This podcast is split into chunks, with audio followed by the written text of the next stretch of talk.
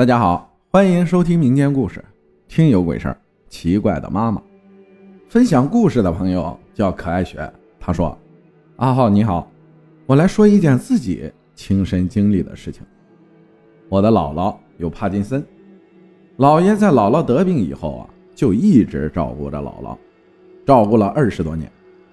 姥爷年纪大了，身体也吃不消，于是和家人协商，两人啊去了偏郊区的养老院住。”以前每周休息日，我都会和妈妈买一堆水果和吃的，骑着电动车去养老院看望姥姥姥爷。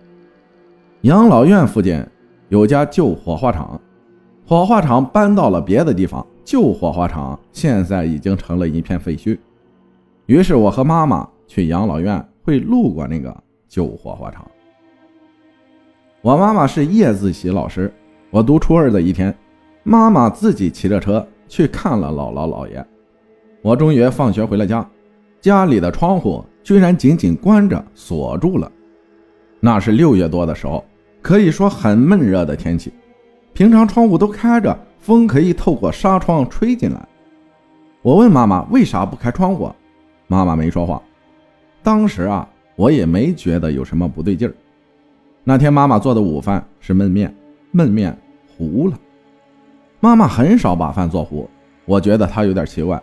吃完饭后，我去客厅玩手机，然后妈妈过来把门反锁住了。我问她反锁门干嘛，她说门外有坏人，然后给保安室一位姓杜的叔叔打了电话。妈妈当时带着哭腔说：“我家楼道外面有坏人。”于是杜叔叔来了我家楼道，站了好一会儿，告诉妈妈楼道里什么都没有。如果有什么紧急事情，再给他打电话。我当时觉得他很不对劲儿，心里有点发慌，有点不知所措。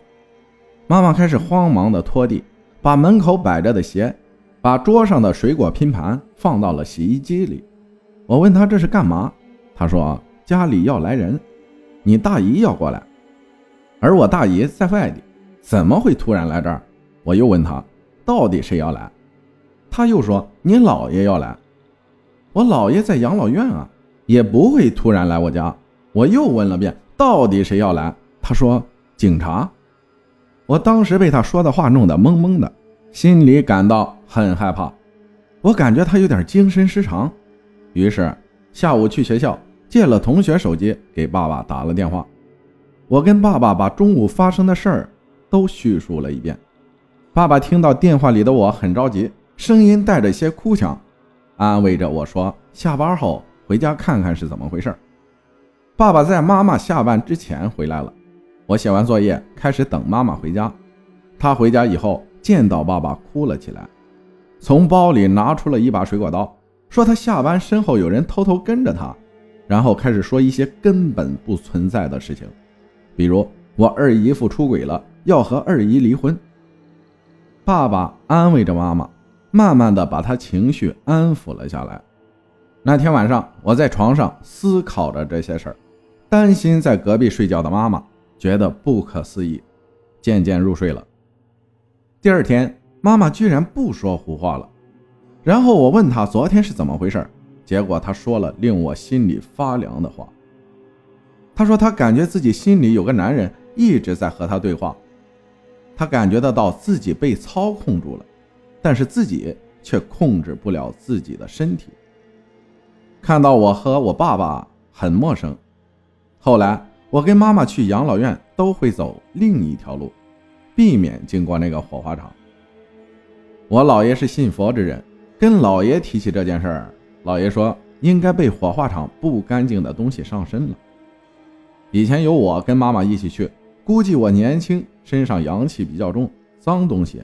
不敢靠近我们，但是妈妈一个人阴气重，所以被上身了。这件事以后，我从淘宝上买了开过光的葫芦，在家里挂着，以求心理安慰吧。本来爸爸是无神论者，什么鬼呀神的，一概不相信。自从我妈那件事以后，我爸也觉得有些事儿科学无法解释。学名叫癔症，最常见的就是多重人格，忽然就像变了一个人一样。感谢可爱雪分享的故事，谢谢大家的收听，我是阿浩，咱们下期再见。